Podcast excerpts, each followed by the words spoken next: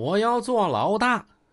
每到这个时候，张之文骨子里的东西就疯长开来。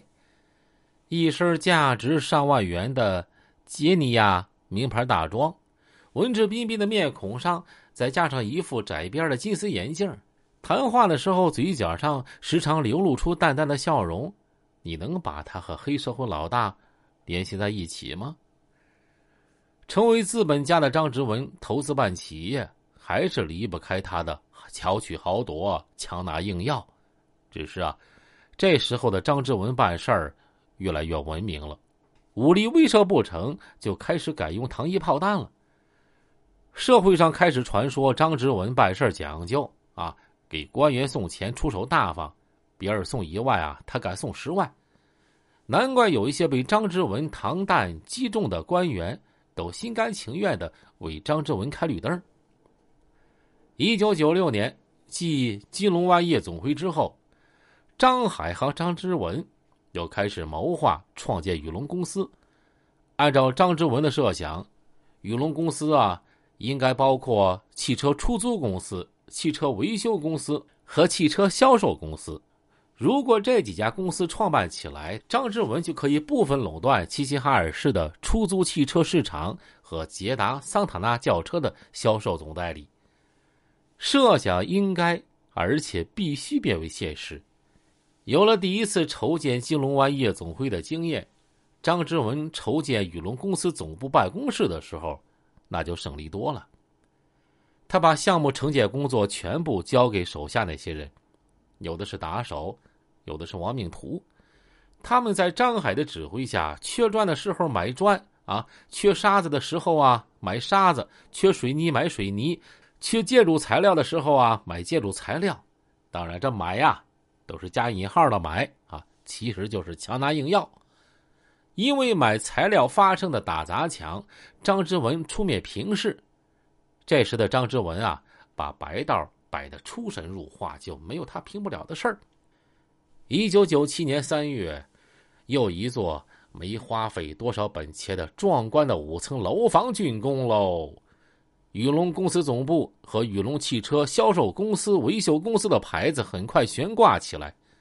张之文从此开始谋划更深层次的发展蓝图了。他通过关系找到交通局、交警队的有关领导。在他们关照下，两百辆出租轿车的手续很快呀就审批下来了。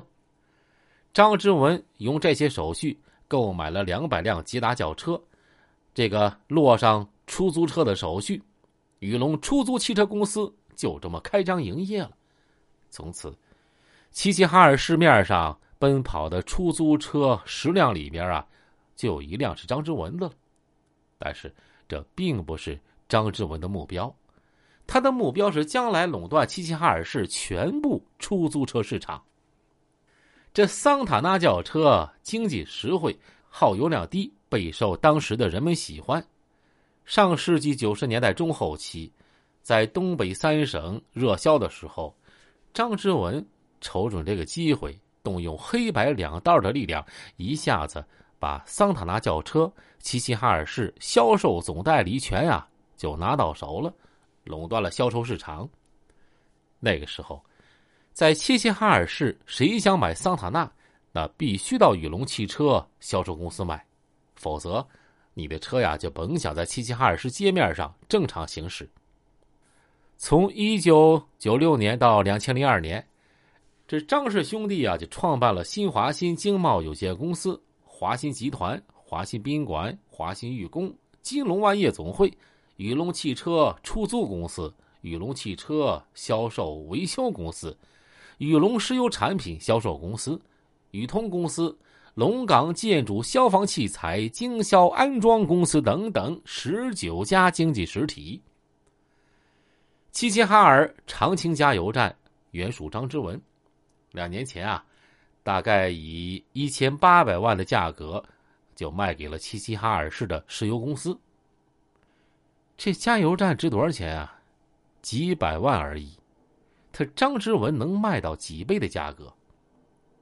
从相关部门了解，张之文在卖加油站的时候，曾通过骑士石油公司业务员白某送出好处费啊一百万元。这白某交代，他分别送给了该公司经理刘某十八万，副经理梁某十一万，剩下部分自己截留了。二零零二年九月十六日，双方以一千七百九十八万元签订了买卖合同，并且成交了。他们把大部分黑钱投入到上述经济实体的经营和运作中，再用这些经济实体赚取钱财。同时啊，张之文还利用厂房做抵押，骗取国家高额贷款，用于自身的企业经营，靠偷税漏税。等犯罪活动危害国家利益。截至案发时，公安部门鉴定和统计，隶属于张之文、张执新名下的固定资产和流动资金总额呀，接近两亿元人民币。昔日的大小地主，成了今儿个拥有亿元资产的阔老板。用张之文的话说，是红色资本家。分析张之文、张执新的资金积累过程，除了强拿硬要、敲诈勒索、巧取豪夺，那就是经营黄赌毒，谋取不义之财。